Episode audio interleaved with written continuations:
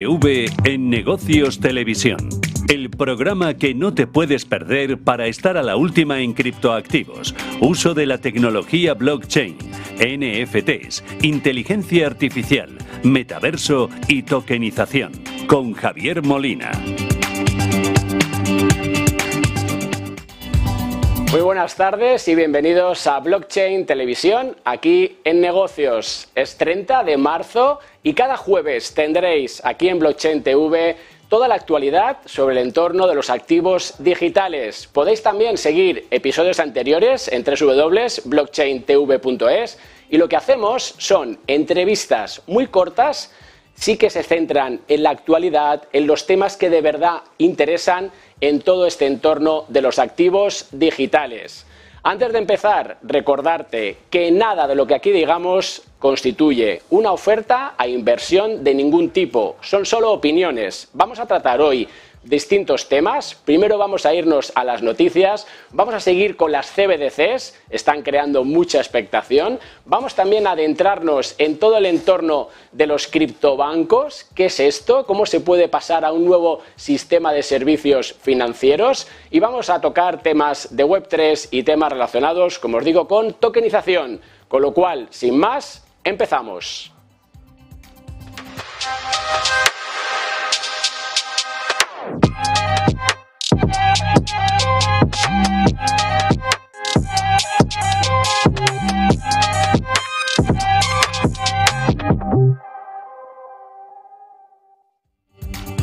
Y como os decía, vamos a empezar con esas noticias de máxima actualidad y lo hacemos con nuestro primer invitado, Daniel. Daniel, ¿cómo estás?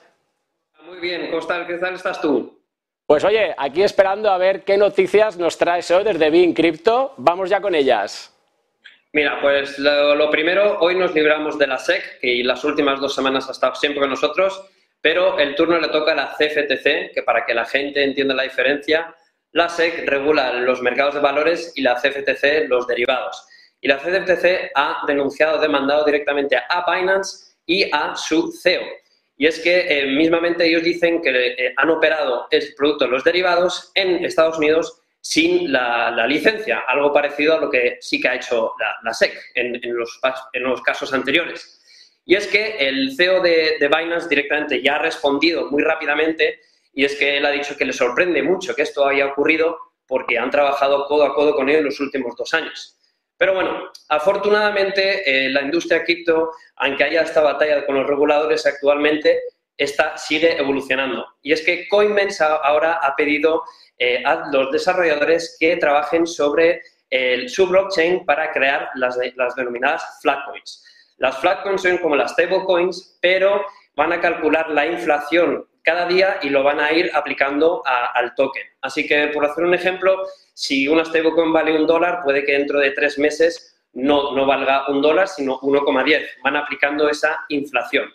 No sé tú, Javier, que, vienes del mercado tradicional, que tienes esa conexión, ¿tú ves que este producto existe ahora mismo en el mercado tradicional y existiría una demanda por ello? Fíjate, eh, ahí Dani, yo creo que esto viene un poco de, esos bonos ligados a la inflación, ¿no? Cómo no eh, perderte al final, ¿no? Como que no se deprecie esos activos con referencia a la inflación. Me recuerda un poco al caso chileno, ¿no? Con las unidades de fomento, la UF, ¿no? Que ahí, pues todo eh, consumidor que se precie y toda empresa al final referencia tanto las hipotecas, por ejemplo, como el precio de las viviendas a esa unidad de fomento que no deja de ser, pues algo como lo que estás un poco contando, ¿no? Cómo podemos ir hacia ese nuevo tipo. Fíjate que no es un, un e-token, o sea, al final no deja de ser e-money, sino que va a ser una cosa rara que, bajo mi punto de vista, luego se lo preguntaremos a nuestro letrado de vanguardia, Joaquín Batinero, no cabría dentro, o sea, se saldría de MICA, con lo cual, interesante lo que se plantea y a ver dónde legalmente se va a poder colocar. Sigue si tienes más noticias, Dani.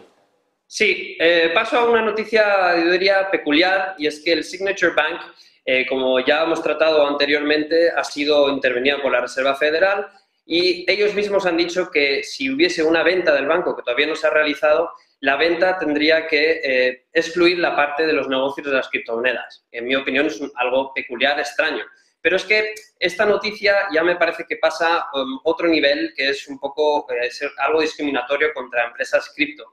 Y es que em, eh, Signature ha mandado un email a todas las empresas cripto para decirles que, que se vayan del banco, que a partir del 5 de abril se va a cerrar sus cuentas. Y es que eh, no es que, que sean los fondos de criptomonedas, sino es que empresas también cripto que tienen fondos fiat en dólares van a tener que sacar el dinero de, de esas cuentas. Lo cual, ese caso me parece algo mm, particular, extraño. Pero bueno, vamos a pasar a, la siguiente noticia, que es, que, es la, de las más importantes que ha habido. Y Nayib Bukele, de nuevo, está, está, en las noticias porque él, mismo, él ha dicho que va a retirar todos los impuestos relacionados para la industria tech. O sea, esto no es solo la industria cripto, sino la industria tech. Y eh, aparte también otros tipo, otras medidas que son bastante interesantes.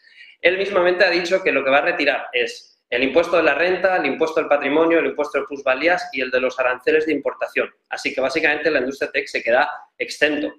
Eh, también ha dicho que va a eh, quitar el impuesto de plusvalías sobre la compra-venta de Bitcoin. Esto puede atraer a usuarios y también, obviamente, a la industria cripto en sí. Así que está convirtiéndose El Salvador en un Edén para la industria tech.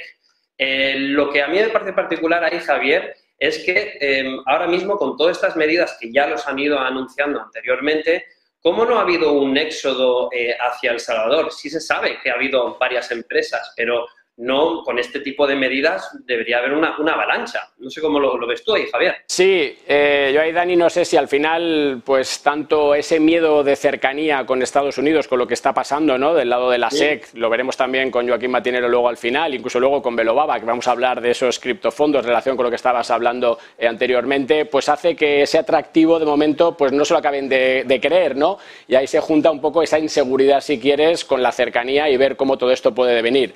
Con lo cual, nada, Dani, lo seguiremos eh, viendo y estudiando aquí en Blockchain Televisión. Con lo cual, muchas gracias y hasta la semana que viene. Venga, hasta la semana que viene. Muchísimas gracias. Adiós.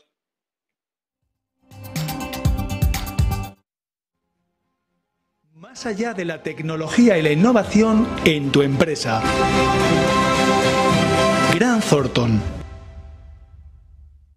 Y como prometíamos, vamos a seguir hablando sobre CBDCs. Lo hacemos con Alberto García Luis Valencia. Alberto, ¿qué tal? Muy bien, muchas gracias Javier por la invitación. Oye, gracias por venir. Está levantando mucha narrativa, favorable, desfavorable. Hoy estaba viendo en, en Google Trends un poco pues cuáles eran esas búsquedas de las CBDCs, ¿no? Y estamos en máximos históricos, no solo en España, sino a nivel mundial, ¿no? Con lo cual creo que es un tema de máxima actualidad. Yo voy a ir directo y quiero que vayas directo al grano. Sé que sabes mucho, Alberto, que es asesor, eh, eh, asesor independiente, estás ayudando a empresas en transformación digital, eh, economista, con lo cual ese punto mm, me interesa especialmente. Pero quiero que me digas, porque las narrativas son muy extremistas, ¿no? Aquellos que nos la quieren imponer y aquellos que piensan que nos van a freír al final, ¿no? Con esa programación que pueden tener, con esa falta de privacidad y demás. Alberto, ¿son las CBDCs buenas o malas para mí? Menuda pregunta. Menuda pregunta. Pues eh, empezaría a responderte con, si esta pregunta me la haces hace 14 años, eh, posiblemente mi respuesta no tendría ningún valor y la pregunta seguramente tampoco tendría ningún sentido. Y todo esto surge a raíz de que en el año 2008 aparece Bitcoin. Y Bitcoin yo creo que además ha traído algo que es eh, tremendamente importante y que no se le está dando toda la importancia o no se le está dando todo el valor que tiene. Y es un cambio en la forma de pensar. Y te voy a poner una metáfora para que podamos también enseñar eh, por qué es tan importante. Eh, imagínate que vamos a un restaurante, en el restaurante eh, nos piden que quieren comer o que queremos comer y decimos que queremos un cordero. Vale. Nos traen el cordero, nos traen el cuchillo y el tenedor y nos han enseñado a pensar que si el cuchillo lo utilizamos para irnos del restaurante sin pagar, o el cocinero lo coge para no obligarnos a pagar, tiene ese poder coactivo, eh, el uso del cuchillo es malo. Exacto. Pero si lo utilizamos para cortar el cordero, el uso del cuchillo es correcto. Habría que preguntar al cordero qué piensa de esto. El cordero somos nosotros. El cordero somos nosotros, efectivamente. Eh, y esta es una metáfora buena para explicar que a la hora de entender si es bueno los CBDCs o no, hay que entender quiénes son los actores que participan en esta, en esta historia. Por un lado estarían los políticos y los estados, o los partidos políticos y los estados, por otro lado estarían los bancos centrales, por otro lado estarían los bancos comerciales y por otro lado estarían los corderos, digo, perdona, los, ciudadanos y las empresas. Empezaremos por el último. ¿Qué sentido tiene el dinero para los ciudadanos y las empresas? Eh, es un sentido útil y es tremendamente importante porque es con el que van a retribuir nuestro trabajo. ¿Esto qué significa? Esto significa que nuestra aportación de valor con nuestro trabajo o en las empresas se retribuye a través de dinero. Por lo tanto, es, es, un elemento importantísimo para eh, generar riqueza. Luego están los bancos comerciales son otra empresa, pero tienen unas características especiales. Los bancos eh, comerciales, su negocio se basa en comercializar dinero. Es decir, su producto es el dinero. Exacto. Y los bancos además tienen otra peculiaridad. Eh, no cualquier empresa puede comercializar dinero, sino que tienen que tener una licencia por parte de los bancos centrales. Por lo tanto, digamos así que la banca comercial es como una especie de agente comercializador de un producto de los bancos centrales. ¿eh? Y esto explicará también muchas relaciones que hay entre los bancos comerciales y el Banco Central. El Banco Central es quien regula y quien establece la gobernanza de ese dinero. Marca las leyes, marca las formas del juego. El que lo emite y el que lo retira. Bueno, es quien da la orden de emisión, aunque luego sean normalmente otros organismos los que hacen el dinero, ¿vale? los que lo imprimen, pero sí son los que dan las órdenes y son los que llevan la contabilidad. Y luego están los políticos o los partidos políticos y los estados. Bien, aquí nos encontramos con que para los estados y en particular para los partidos políticos el dinero es muy importante. ¿Por qué? Porque el dinero es el vehículo por el cual ellos recaudan impuestos y esos impuestos lo utilizan para hacer política. La cuestión es esa política eh, que a veces excede de la recaudación cuando excede de esa recaudación, ya sea porque eh, ideológicamente consideran que tienen que gastar más porque gastar más es bueno, eh, el, origen es que ese gasto tiene que estar orientado al bien social. Vale. Hay muchas formas de entender esto. Vale. Vale. Pero no vamos a entrar en ello. Lo que pasa es que cuando exceden ese gasto, nos encontramos que eh, los gobiernos no generan riqueza, generan gasto. Y entonces tienen que buscar mecanismos. Esos mecanismos van o por una de dos, vía impositiva, aumentan los impuestos para recaudar más, pero a veces si gastan excesivamente más de lo que pueden recaudar, tienen que buscar otras alternativas. Esta es la emisión de bonos. Entonces, avisan al Tesoro, al Tesoro Público, el Tesoro Público emite unos bonos, esos bonos, ¿qué es lo que hacen? Fundamentalmente lo que hacen es, eh, miren, tengo un producto en el que si usted me dan X dinero, me dan 100.000, 200.000 millones, yo les voy a dar esos 200.000 millones en el futuro más un tipo de interés de X%. por ciento. Retribuyen, retribuyen por esa financiación. Efectivamente. La cuestión es que el mercado, que es quien tiene que entrar a esa emisión, tiene que decidir si le interesa o no le interesa. Tiene que ver si la rentabilidad de las empresas o el nivel de presión fiscal que tienen las empresas es eh, suficiente como para poder hacer frente a esa carga fiscal, a ese exceso de tributación y en el caso de que las empresas o el mercado no lo vea, es cuando entonces entra el Banco Central Europeo. En este caso, los bancos centrales. ¿Y qué hacen? Pues compran la emisión de deuda. ¿Y cómo compran esa emisión de deuda? Porque no tienen dinero, pero sí tienen la capacidad de generar más dinero. Y es aquí donde entra una parte de toda la historia. Y vamos ya a la respuesta, que nos vamos en tiempo. Vale. Bájamelo. La respuesta es, si el CBDC al final está orientado a generar más riqueza para los usuarios, las CBDCs posiblemente sean buenas para los usuarios. Si las CBDCs se utilizan como un instrumento para fiscalizar más a los usuarios, posiblemente los usuarios pierdan la confianza en las CBDCs. La cuestión es, ¿creemos que los políticos quieren utilizar las CBDCs para que los ciudadanos y las empresas puedan generar más riqueza? ¿O es para generar más presión fiscal? Claro, efectivamente. Y aquí es donde está el kit de la cuestión. ¿no? Y, por eso yo creo que esas narrativas tan divergentes, los que no creemos en el sistema político tal y cual lo tenemos, somos los más detractores tal vez. Sí, bueno, también es cierto, es decir... Por, un tema de, pura seguridad, porque ¿me fío yo de ese gobierno que va a ser capaz de generar valor para mí como ciudadano?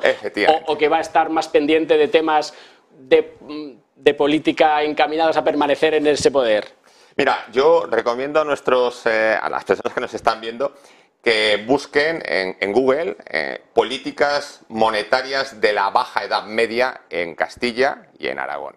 porque posiblemente encuentren algún documento en el que va a tener muchas de las respuestas que se necesitan para entender esto. Porque al final la historia se repite. Y ya por dar nada, en un minuto, dime cuáles son esos puntos clave que vamos a poder ir interpretando, porque el otro día salió Lagarde y habló de fecha de octubre, entonces ya me va asustando porque hasta ahora no teníamos fecha, ya tenemos una fecha por ahí que se dejó, que se deslizó. ¿Cuáles son los puntos clave que nosotros como ciudadanos debemos ir vigilando para si esas CBDCs van a ser de las positivas, o, el otro día hablábamos con Luis Garbía que cuando se unía con identidad digital podíamos entonces centrar incluso esas estrategias en ciudadanos. Pero sin entrar ahí, ¿cuáles son los puntos clave que yo debo vigilar como ciudadano? A ver, tienes 30 segundos. Eh, creo que lo que podamos ver en el corto plazo no tiene ningún sentido porque al final, si nos la van a querer colar, será dentro de 4, 5, 10 años cuando realmente empiecen a tener una gran adopción y cuando esa gran adopción permita hacer correcciones en la regulación para poder eh, definir los objetivos que, el Estado o que los políticos en un momento dado determinen. Vale, y si te lo planteo más como, em, como ciudadanos, eh, ¿qué deberíamos pedir? porque ya estamos totalmente fiscalizados, o sea, estamos ya totalmente controlados, o sea, Hacienda sabe todo de nosotros, o sea, realmente esa narrativa de que ya van a acabar controlándonos del todo, pues no sé hasta dónde puede llegar, ¿no? Pues mira, yo creo que lo primero que tienen que plantear es libertad. Es decir, eh, no tienen que obligar las imposiciones eh, a las CBDCs. Yo creo que será eh, uno de los principales elementos de riesgo a la hora de entender cómo va a funcionar y sobre todo a la hora de poder identificar los riesgos que se van a tener que encontrar. Las CBDCs no están definidas para un escenario tan líquido como el que tienen que afrontar. Pues Alberto García Lluís Valencia, muchísimas gracias. Seguiremos consultándote de aquí un tiempo, porque esto está aquí y nos va a perseguir ya. Hace un tiempo parecía como algo que era más lejano, pero la tenemos encima, con lo cual muchas gracias, gracias por a vosotros. abrirnos al debate, que de eso se trata. Vamos ya con nuestro siguiente invitado. Todos los expertos, todas las tendencias y las nuevas tecnologías. Blockchain TV y nos vamos ahora a ver pues, temas ya relacionados con las estafas que se están dando en el entorno de los criptoactivos y lo hacemos con los amigos de Binance. Javier, ¿estás ahí? Buenas tardes, Javier, tocayo. ¿Qué tal? Javier García de la Torre, desde Binance. Oye, quiero hoy hablar contigo de esos consejos que estabais el otro día pues, eh, dando sobre cómo evitar esas estafas en eh, criptoactivos. Pero antes, no puedo pasar sin que me cuentes, sin que me des tu versión de qué está pasando con Binance en Estados Unidos. Perfecto, muchas gracias. Lo primero, darte gracias eh, por, la invitación. La verdad, estamos encantados de poder participar en tu programa en esta, en primera ocasión.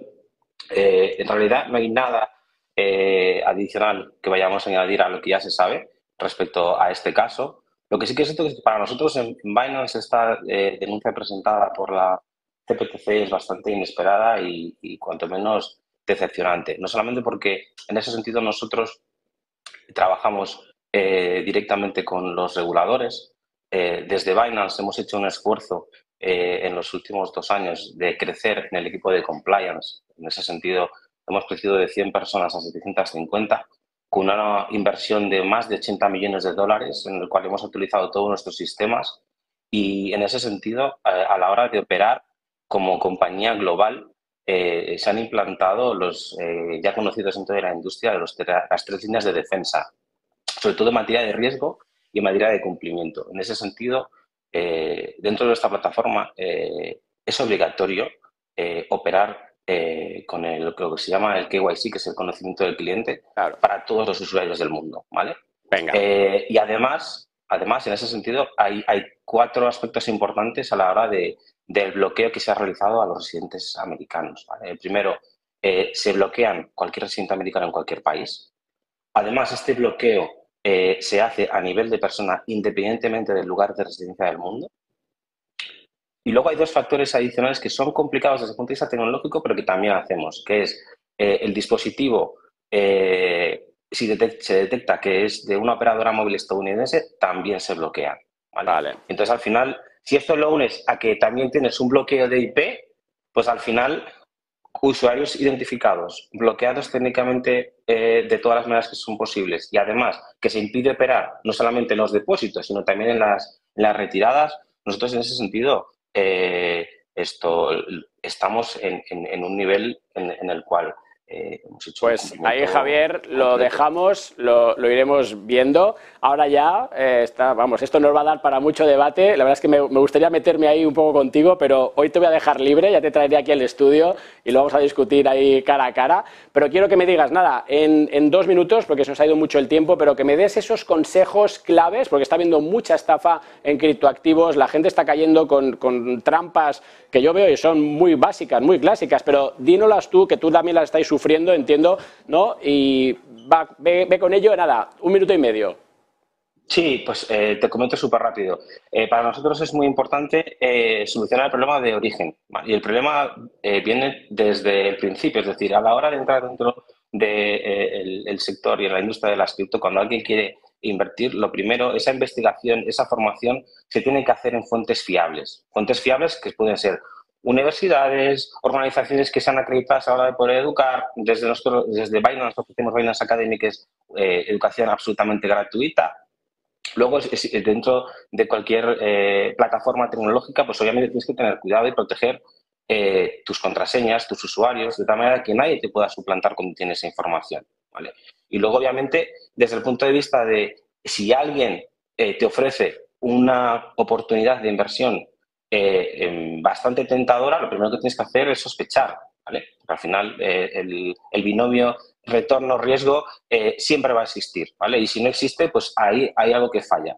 y en ese sentido, luego hay una parte técnica también que es importante, que, que, siempre nos recuerdan nuestros expertos de seguridad, es que tienes que tener mucho cuidado con qué te descargas, tanto en tu ordenador como en tu dispositivo, y tener cuidado a la hora de, de pinchar en los enlaces, ¿vale? Porque al final eh, como comentabas tú antes, esto es muy habitual eh, dentro desde el punto de vista de las estafas, pero en cripto se hace mucho más sofisticado. Pero al final, si tienes cuidado con lo que te, con lo que te descargas en tu dispositivo y no clicas en enlaces eh, sospechosos, pues al final, haciendo una reflexión de decir, oye, esto que ahora mismo me están ofreciendo, ¿tiene sentido? ¿No tiene sentido? ¿Me están ofreciendo algo que parece que voy a ganar dinero rápido? Pues lo primero que tienes que hacer es desconfiar.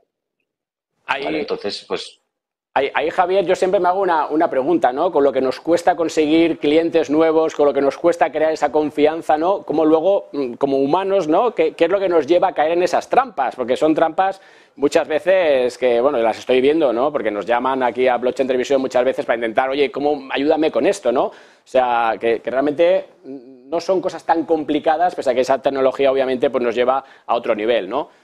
Con lo cual, pues nada. además Sí, y, bueno, y, quería terminar, sobre todo, además, que eh, avisar que sobre todo eh, pues eh, la, gente que comete fraude y que está en ese tipo de estafas están siempre muy adelantados. Es decir, hay que estar siempre con el ojo avizor porque en cualquier descuido pues puede surgir una ocasión en la que puede surgir fraude. Pues Nada, Javier, pues muchas gracias y ya sabes, queda pendiente esa cita aquí en el estudio, donde ya cara a cara vamos a entrar en ese debate interesante y, como no, agradecer tu participación. Hasta la próxima. Gracias a vosotros. Buenas tardes.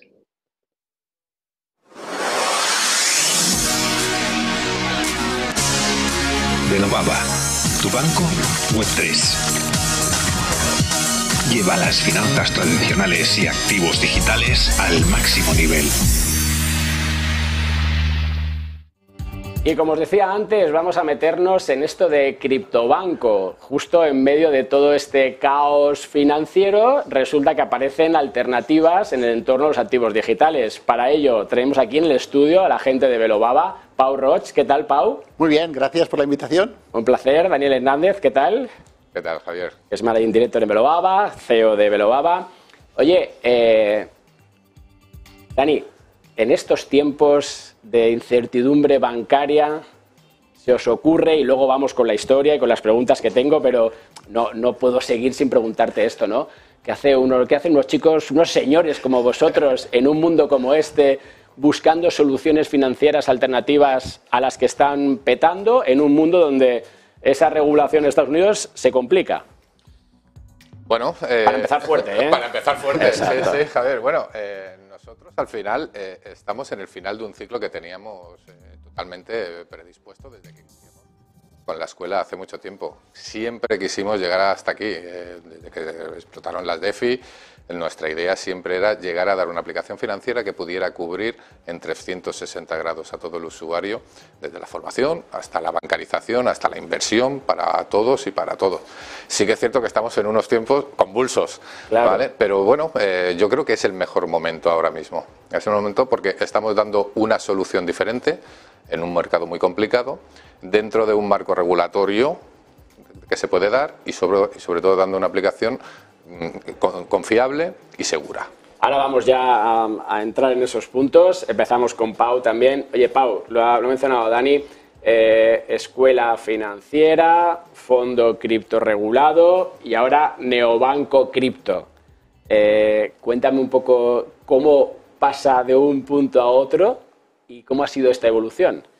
La verdad es que la respuesta es muy fácil. Respondemos a las necesidades del mercado. Es decir, si tú ves el mundo hacia dónde va, si tú entiendes el potencial de la tecnología blockchain y lo revolucionario que puede ser en el sector financiero, eh, el proyecto nace de forma natural. ¿no? Empezamos, como dices, con una escuela de formación en 2017.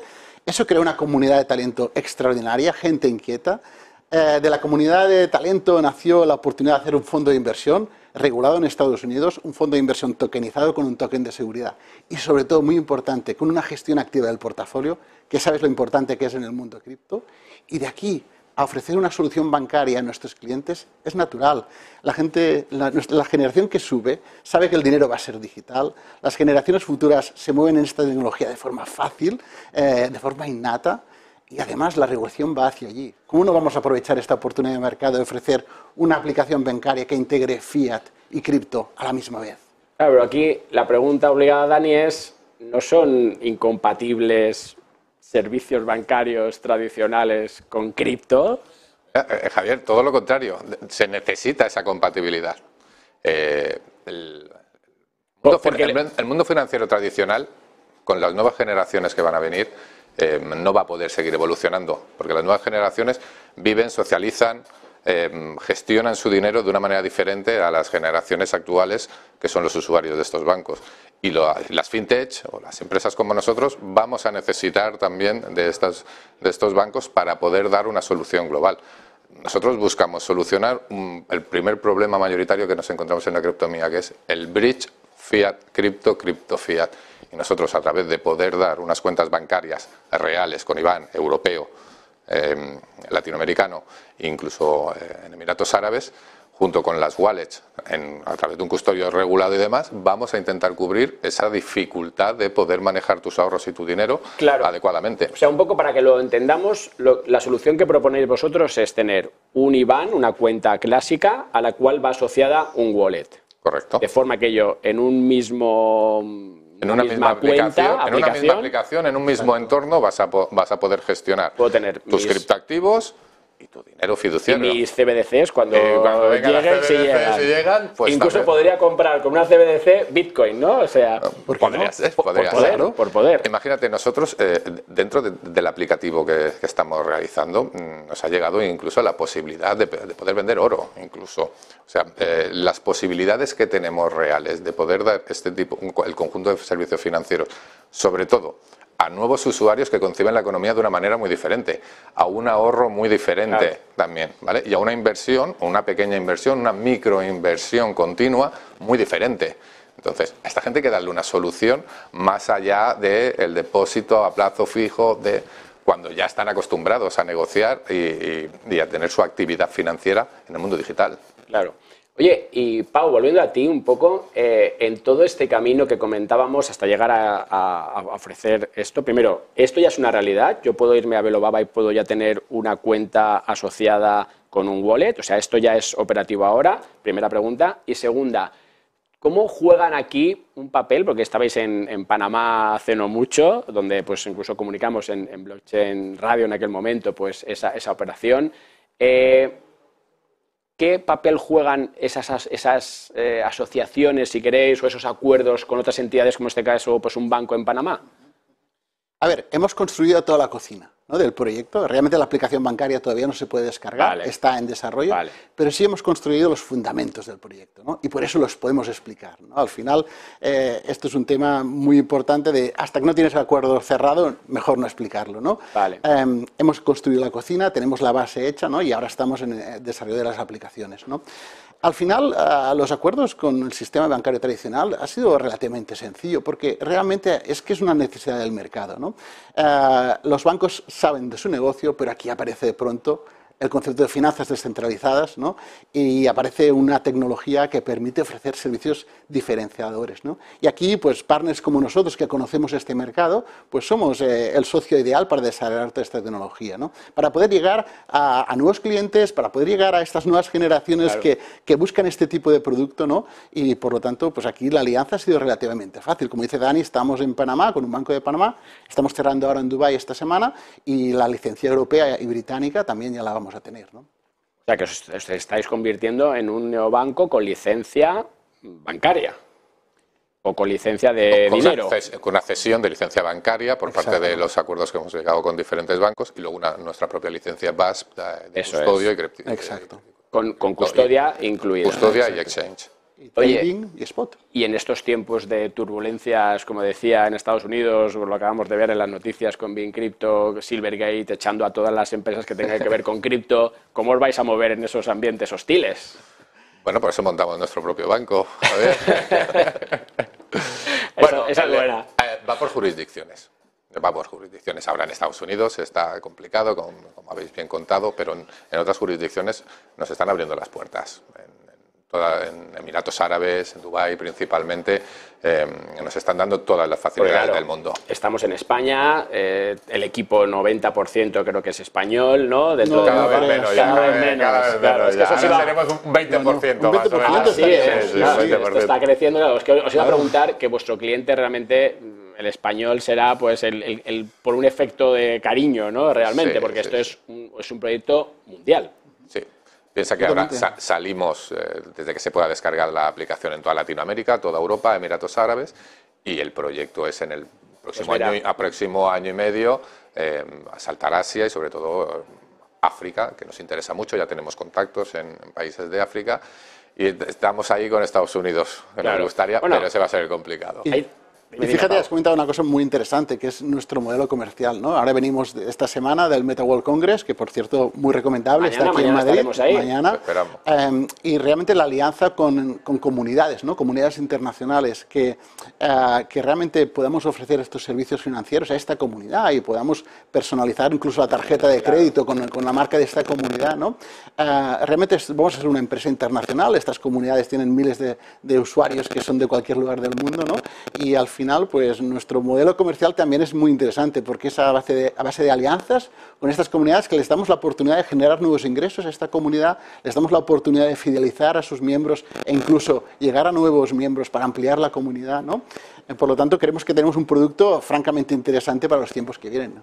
Y entonces os vais a mudar de Barcelona a... Ya no se al, al, mundo. Ahora tenemos oficinas en Dubái. Intento que os quedéis aquí y tal, no hay forma. Bueno, ya sabes que esto es un mundo globalizado, pero las, oficinas centrales las tenemos en Dubái y en Lituania. Muy bien. Oye, nada, última pregunta, un minuto nos queda. No quería que os fuerais sin que me dieseis próximos pasos, cuando esa aplicación, cuando esa cocina ya va a empezar a producir sabrosos platos, ¿no? Y también cuáles son los riesgos en los cuales estáis entrando al desarrollar todo esto en un entorno pues convulso. El próximo paso es eh, tener ya la aplicación eh, funcionando dentro de tres, cuatro meses máximo. Ya tenemos todos los acuerdos cerrados, estamos desarrollando. El aplicativo es complicado, el bridge fiat cripto es complicado, es como la fórmula de la Coca-Cola, no se puede ni siquiera explicar cómo se hace. El, primer objetivo es eh, sacarla en las mejores condiciones posibles, con una beta previa que haremos con nuestros inversores premium. Luego, para a partir de ahí empezar a abrir mercados emergentes con nuevas licencias y con, y con nuevas comunidades, como ha dicho Pau. Y el objetivo primordial y número uno que es, nos hemos puesto que es llegar a 100.000 usuarios el primer año. El primer año. Al final, todos estos años nos ha generado una cantidad de, de comunidades que nos pueden aportar eh, una gran cantidad de usuarios. Eh, tenemos un montón de llamadas, un montón de reuniones de gente que quiere tener su propia su, comunidad con su tarjeta de crédito, al con final, su token listado. Muchas veces hablamos de, la adopción y tal, pero bueno, es que esa adopción cuesta y este puede ser un paso previo necesario, ¿no? Y que mejor que, una entidad, pues que propias comunidades de traders, Javier. Las propias comunidades de traders me dicen, trabajo en vuestro exchange, me lo paso mi wallet, me lo paso a mi cuenta corriente. Sí, sí final damos, damos una solución completa. no nos podemos ir sin dar la exclusiva eh, que comunicamos ayer. Hemos cerrado la serie A de, inversión del proyecto. Ya, lo he visto, ya lo he visto. Estos 8,5 8 millones y medio. 8 millones, y medio. eso hacemos muchas aplicaciones. ¿eh? Efectivamente, estamos muy contentos. estamos muy contentos, ya arrancando la serie B. Y, la verdad es que, bueno, eh, las expectativas puestas en el proyecto son muchas. Ah, por parte nuestra, del equipo y sobre todo por parte de nuestros partners. ¿no? Pues nada, pues desde aquí de Blockchain Televisión os llevo, os llevo siguiendo, nos estáis apoyando además, tanto cuando estamos en Blockchain Radio, cuando ahora aquí en Blockchain Televisión, eh, además nuestros oyentes que están en América Latina, que van a ser los primeros que veo que, van a poder ¿no? disfrutar de, esas soluciones, con lo cual ahí tienen la puerta de entrada. Y nada, desearos mucha suerte y en tres o cuatro meses os emplazo para cuando ya podamos verlo, para hacer una demo en real, que yo creo que es como se ven esas cosas. Estaría estupendo, la verdad, te cogemos el guante. Daniel, Pau, muchas gracias. Gracias, Javier. Vamos ya con nuestro siguiente invitado. Hoy tu futuro.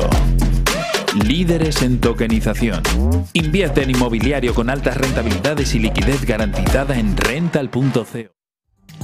Esto del directo es complicadísimo porque tenemos que entrar con invitados aquí en plató. Tengo aquí a, Cristian y a todo el equipo como loco, pero vamos ya con Noemí. Noemí, ¿estás ahí?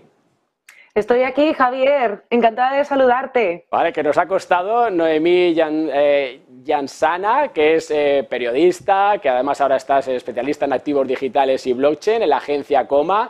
Oye, Noemí, tenemos poco tiempo, pero tienes un estudio en el cual hemos habéis analizado el impacto eh, de los activos digitales, de blockchain en los medios. Dame un poco por qué estabais haciendo este análisis desde Coma y cuáles son esos datos clave que habéis obtenido.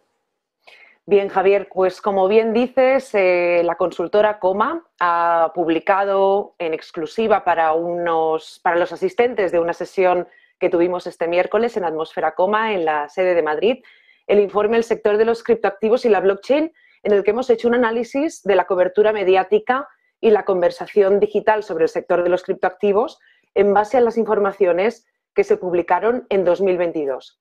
Hemos querido entender qué noticias se comparten y qué debates emergen de cada tipo de cobertura. Y esto lo hemos hecho en base al objetivo clarísimo de poder analizar exactamente qué se dice en los medios de comunicación, en, los medios de comunicación más especializados, en los medios de comunicación menos especializados, los generalistas, y qué, encontramos en, esos, en esos distintos medios. Y lo que queríamos también ver era el impacto de esa cobertura dentro del debate social digital y, evidentemente, sobre la reputación del sector. Esto lo hemos hecho para conocer estas narrativas mediáticas realizar este análisis comparado. Hemos hecho dos análisis.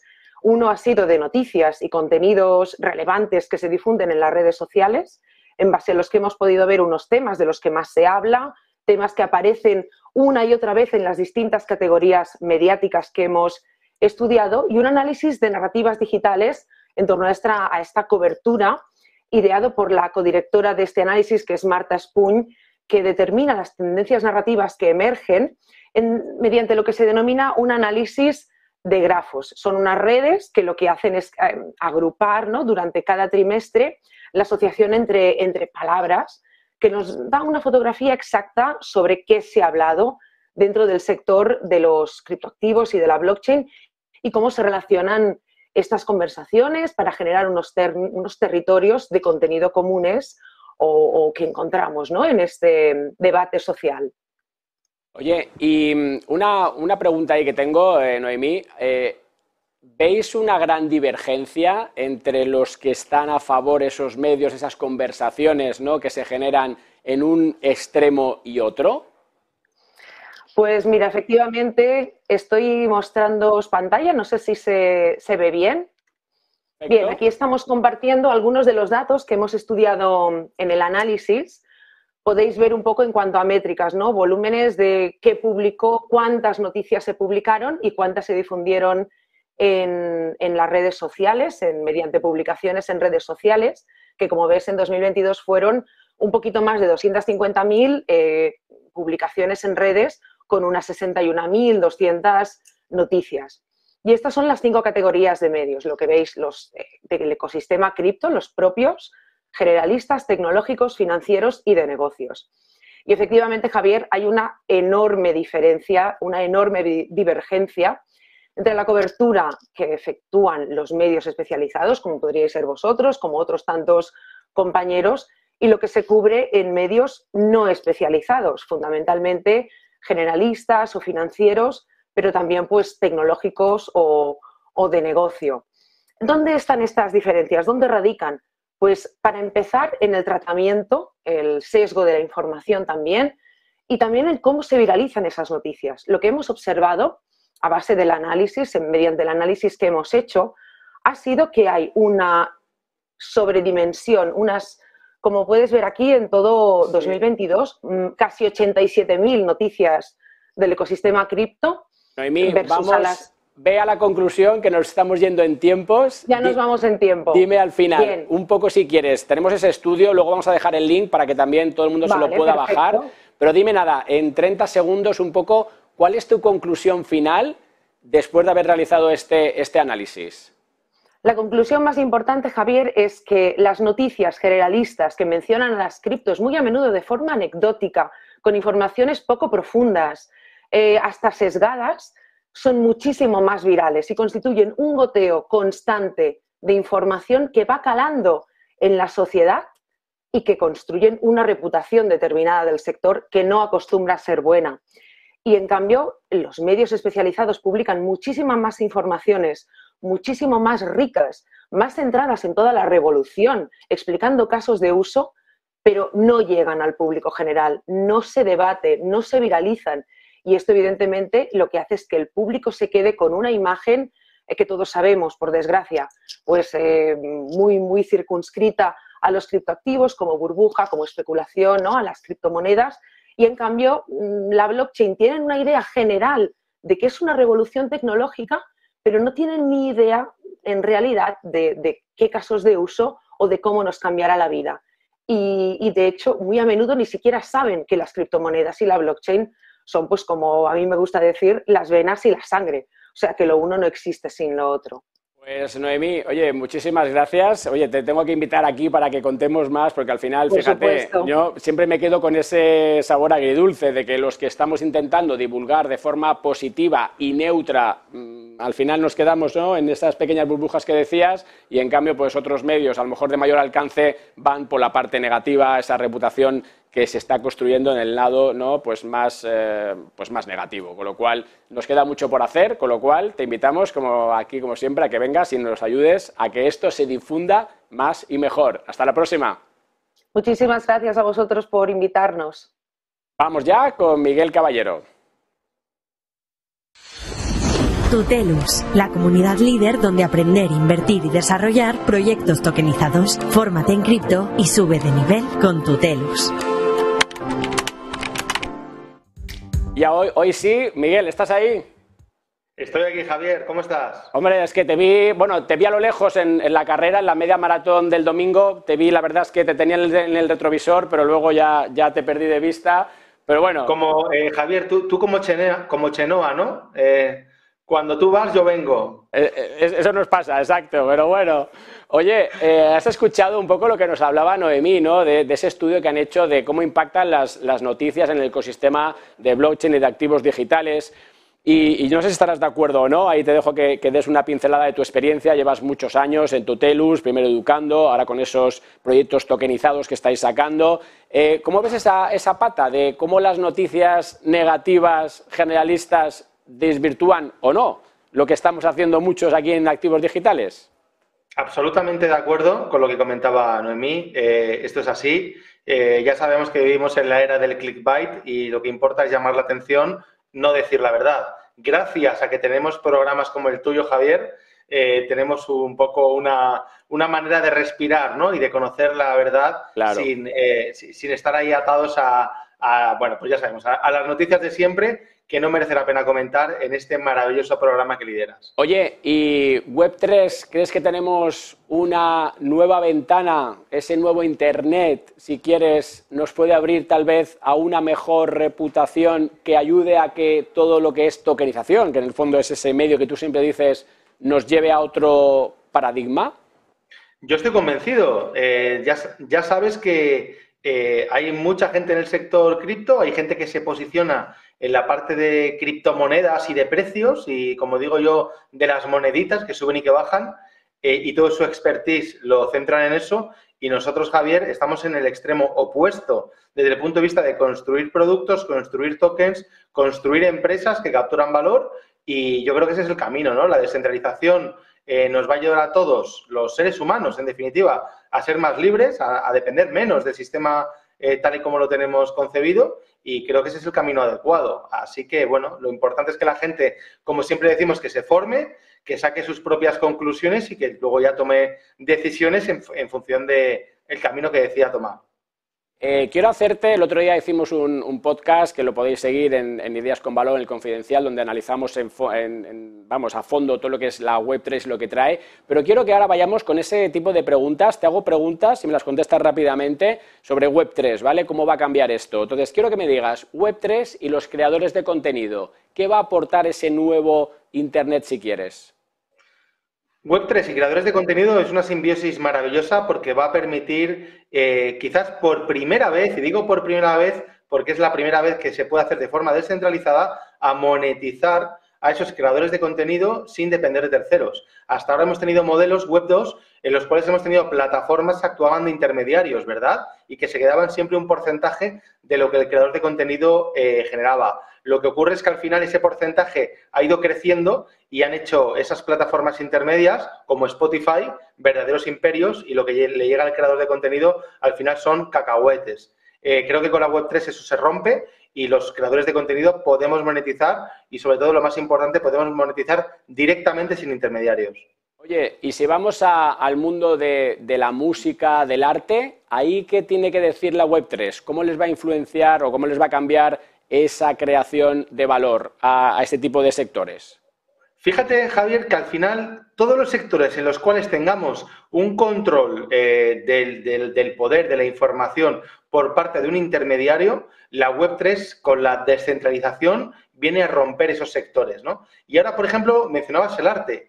Eh, creo que la Web3 va a cambiar, está cambiando ya y, lo sabemos, el concepto de arte, pero no por el hecho de digitalizar una obra, que realmente eso, ahí no está eh, el valor eh, real, sino en el, hecho de descentralizarla y por lo tanto, por ejemplo, un artista no tenga que pasar por el circuito habitual de de expositores y de, y de, y de bueno, y de, y de negocios que se dedican a canalizar a esos artistas, sino que directamente pueda exponer su obra en marketplaces y acceder directamente al usuario. Entonces, yo creo que cualquier sector que tenga un intermediario se está viendo fuertemente amenazado, ese intermediario, por la descentralización que supone todo lo que sea Web3. Perfecto. Y oye, última pregunta. Eh, a ver si te vienes la próxima vez aquí al estudio, que me lo habías prometido, pero siempre me haces dónde está la bolita. Después de Semana Santa, que me voy a México, Javier, por cierto, a, un evento cripto también. Después de, a partir del 15 de abril, estaré encantado de estar ahí contigo. Hasta que no lo vea, no lo creo, pero bueno, lo, dejamos ahí, queda, queda grabado. Oye, última pregunta con Web3 y las empresas. ¿Cómo va a cambiar esa relación de los clientes con las empresas? Se habla de que hasta ahora no el producto nos venía de arriba nosotros lo consumíamos y que ahora hay una nueva forma de hacer las cosas, ¿no? que incluso hasta que el producto sea propuesto por los clientes. Dame una, unas pinceladas, unos minutos para, para terminar con esto. Para mí este punto, Javier, quizás sea la pregunta más interesante que me has hecho, sin menospreciar las anteriores, y te voy a decir por qué. Porque en el mundo tradicional, eh, las empresas, los directivos, trabajamos para nuestros accionistas, ¿verdad? Y el único objetivo muy lícito por nuestra parte y nuestra obligación como directivos es que el accionista cada vez eh, capture más valor, gane más dinero, ¿verdad? Es, es, así, ¿no? El mundo empresarial. En la Web3 no solo tenemos que contentar a los accionistas, sino a los token holders, porque tenemos un nuevo stakeholder, que lo comentábamos también antes, ¿verdad? Eh, que es el, dueño del token. El dueño del token eh, quiere que el token capture valor, porque él es parte de ese proyecto, parte de esa comunidad. Por lo tanto, los directivos, las empresas, los consejos de administración, no solo podemos mirar ya hacia el equity, sino que tenemos también que ver hacia la comunidad. Y a veces podemos tomar decisiones incluso en el corto plazo que parezca que perjudican al equity, pero como eh, otro stakeholder, quizás el más importante, sigue siendo la propia empresa, pues en el largo plazo se va a venir beneficiado. Entonces, para mí el mayor cambio para las empresas está en entender que a partir de ahora tenemos que tener contentos a los accionistas y a los token holders en la forma de comunidad. Miguel, muy interesante. Vamos a seguir estudiando. Hemos comentado que tenemos ese libro Web3 para inquietos, donde uno puede pues, aprender desde cero, sin tener conocimientos, qué viene a deparar todo este nuevo paradigma, con lo cual lo seguiremos analizando aquí en Blockchain Televisión. Gracias como siempre. Miguel, hasta la próxima. Gracias, un abrazo, Javier. Y vamos ya con nuestro último invitado, lo tenemos ahí, que es eh, Joaquín Matinero. Todos los expertos, todas las tendencias y las nuevas tecnologías. Blockchain TV. Joaquín, ¿qué tal? Buenas tardes, Javier. ¿Qué tal? ¿Cómo va todo? Oye, aquí hoy ha sido esto como muy, muy rápido. He puesto muchos invitados, aquello que decíamos con Susana Criado de que esto dura una hora, pero bueno, nos quedan tres minutos Oye, tres preguntas. Hemos hablado al principio con, Daniel de Bean Crypto de las flat coins, esa idea que ha puesto sobre la mesa eh, Coinbase. Y yo decía que, por ese tipo de configuración eso quedaba fuera de Mica. ¿Me he acertado o me he equivocado? Bueno, en principio sí que quedaría fuera porque estaríamos creando un nuevo tipo de criptoactivo. En este caso sería una criptomoneda que iría contra inflación. No sería un e-money token, e iríamos más por el Asset Reference Token, que es la denominación de una referencia sobre un criptoactivo. ¿Y esto tiene sentido? ¿Tú ves que eso puede ser un proyecto que, gane, o sea, tiene sentido económico, pero puede caber dentro de esta token economía que estamos creando? Totalmente. También hemos tenido el ejemplo de las stablecoins sobre dólares, pero eh, dijéramos garantizadas con bitcoins, que es otra alternativa que ahí en definitiva se podría garantizar, por lo que creo que cualquier tipo de activo eh, tiene lógica y ya sea más o menos sintético, siempre y cuando sea aceptado por el público y tenga un uso, pues bienvenido sea. No creo que haya un proyecto ganador, no, no va a ser un único dólar digital. Oye, tengo otra pregunta que también estábamos viendo eh, al principio, que va con respecto a esa regulación, lo que está pasando en Estados Unidos, ¿no? La SEC y otras entidades, ¿no? Pues lo hemos visto con el caso Binance, lo hemos visto con, eh, los bancos que se están un poco rescatando, que al final están también liquidando a todas las empresas relacionadas con el entorno cripto oye, ¿qué está pasando? Y si eso presenta una oportunidad para Europa, porque aquí parece Europa o Japón, ¿no? Donde eh, estamos viendo pues una regulación que en este caso mm, ahora, ahora mismo más favorable que lo que era hace un tiempo.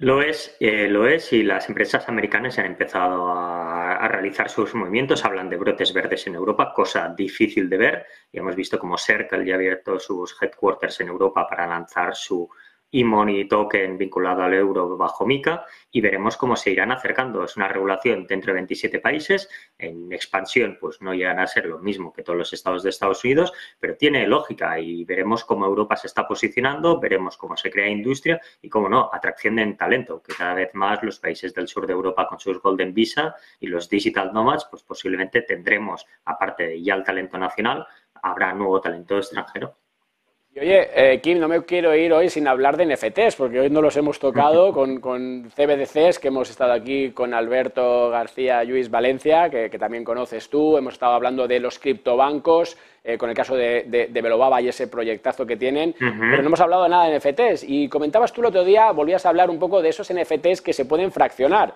Cuéntame qué son, eh, dónde quedarían y qué crees que se puede crear a partir de ahí. ¿Cuál va a ser su usabilidad?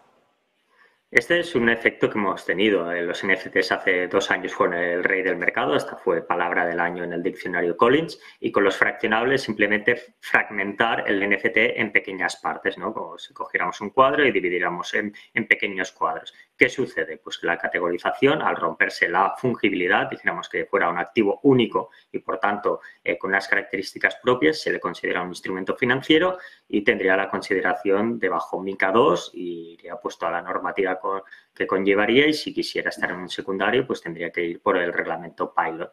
Esta es la diferencia. Cada vez más la tecnología facilita este tipo de activos, pero poner en alerta a todo el mundo que quien quiera crear NFTs fraccionados y demás no es una colección, sino que ya es un activo financiero. La semana que viene ya te emplazamos eh, a que vengas aquí y ya a ver si nos acompañas en el estudio, que siempre es mucho más, más profundo lo que podemos comentar. Pero como siempre, pues muchas gracias. Hasta la próxima. Gracias, Javier. Hasta la próxima. Chao. Pues nada, llega tiempo de, despedirnos. Hemos cumplido más o menos con todos los invitados. Al final, siempre me gusta terminar con esa misma frase. Si quieres, estás trabajando y no aprendes de activos digitales, perderás tu trabajo. Si estás estudiando y no estudias activos digitales, no encontrarás trabajo. Aquí en Blockchain Televisión, en negocios, iremos apostando por ese conocimiento, que entendáis todos estos eh, pues nuevos conceptos que van surgiendo. Hoy hemos hablado, fijaros, de CBDCs, de criptobancos, al final también de, de cuáles son esos consejos para evitar estafas, con lo cual os emplazo jueves que viene, todos los jueves de 7 a 8, aquí en Negocios TV, tenemos la cita con esa actualidad. Hasta la próxima.